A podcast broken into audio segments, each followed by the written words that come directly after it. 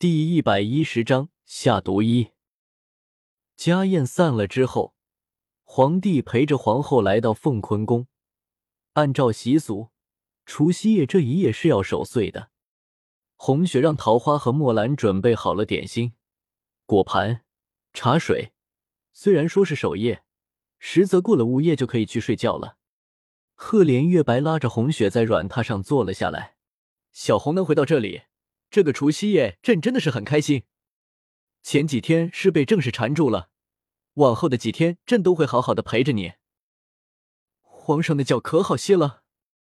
红雪担忧的看着他的脚，脚上穿着厚厚的冬靴，不知道那天在刀山火海里造成的伤口可好了。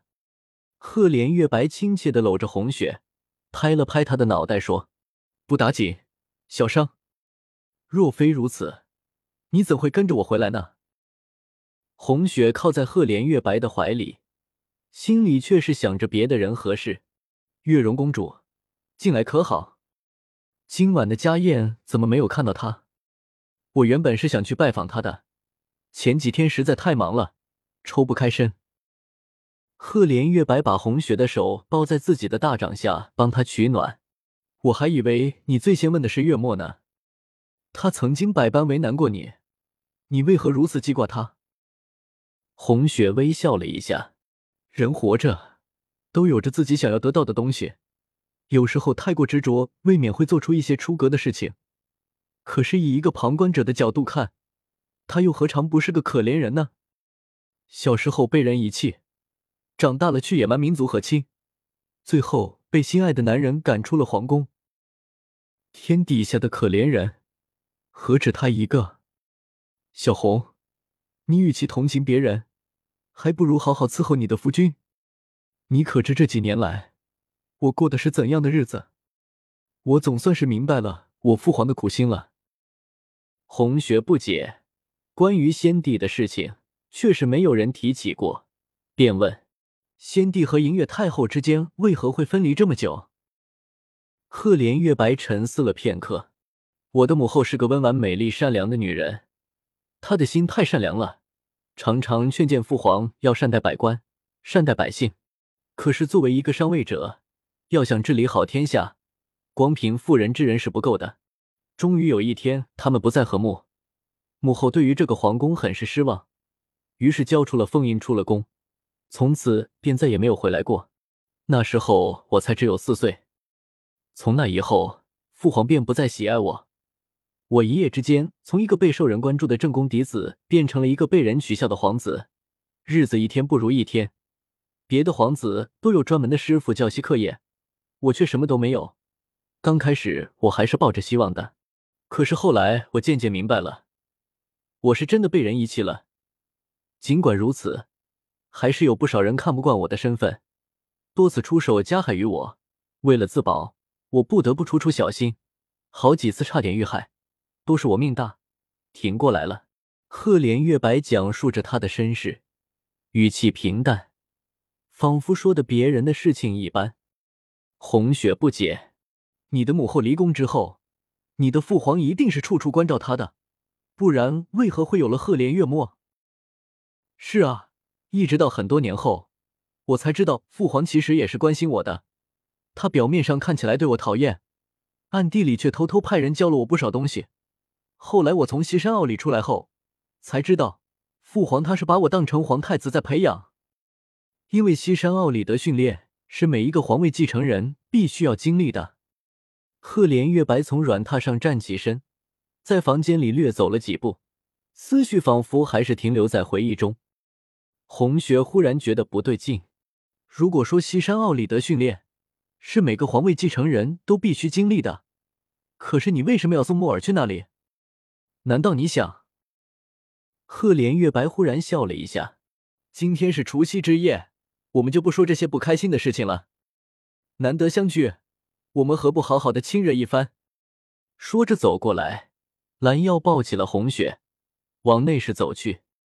红雪满脸绯红的推脱：“今晚要守岁的，皇上是一国之君，要为天下人守岁啊。”赫连月白却不理会这些。朕确实要守岁，只是老祖宗也没说要如何去守啊。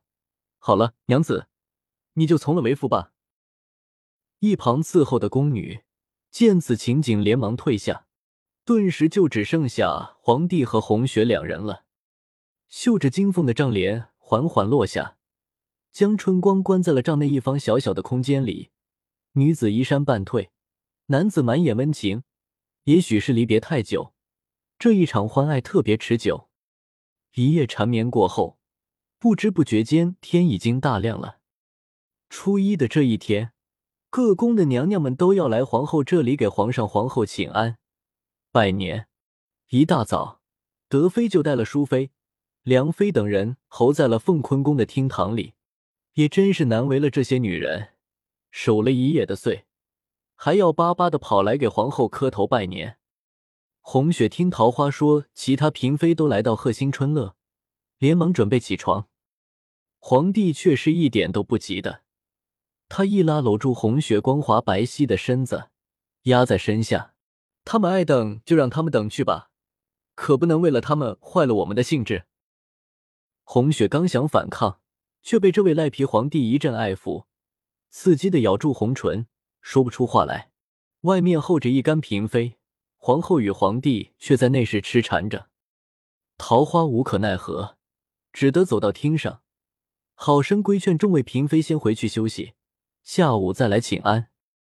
看到皇上与皇后久久没有出来，各位美人大概也明白些什么，只得离开了皇后的凤坤宫。没走多远，淑妃忽然笑了起来。她身边的贴身婢女一阵奇怪：“娘娘，你笑什么啊？”淑妃拿出手帕擦了擦快要笑出来的眼泪：“我笑啊，一些人输得很惨啊。”居然还不自量力的想做皇后，以为生个儿子就能当太子吗？好笑，真好笑！淑妃与那婢女说了几句话后，便一体衣裙朝自己的住处走去，留下德妃站在原地，脸上红一阵，白一阵，半晌才恢复常态。各位姐妹，都散了吧，下午再去给皇上和皇后请安。说完，头也不回的走了。其他众人有的暗自叹息，有的和身边的人议论着，有的则是没有多说什么，直接走了。赫连月白与红雪起床的时候，已经是中午了。二人沐浴更衣完毕，便让四膳房的人摆了午膳。吃饱喝足之后，赫连月白想带着红雪出宫去玩一玩。新年前五天，皇帝封印。不用处理正事，二人略略收拾了一下，正准备动身，只见赫连月白脸色忽然苍白起来，他捂住心口，很痛苦的样子，额头渗出点点冷汗。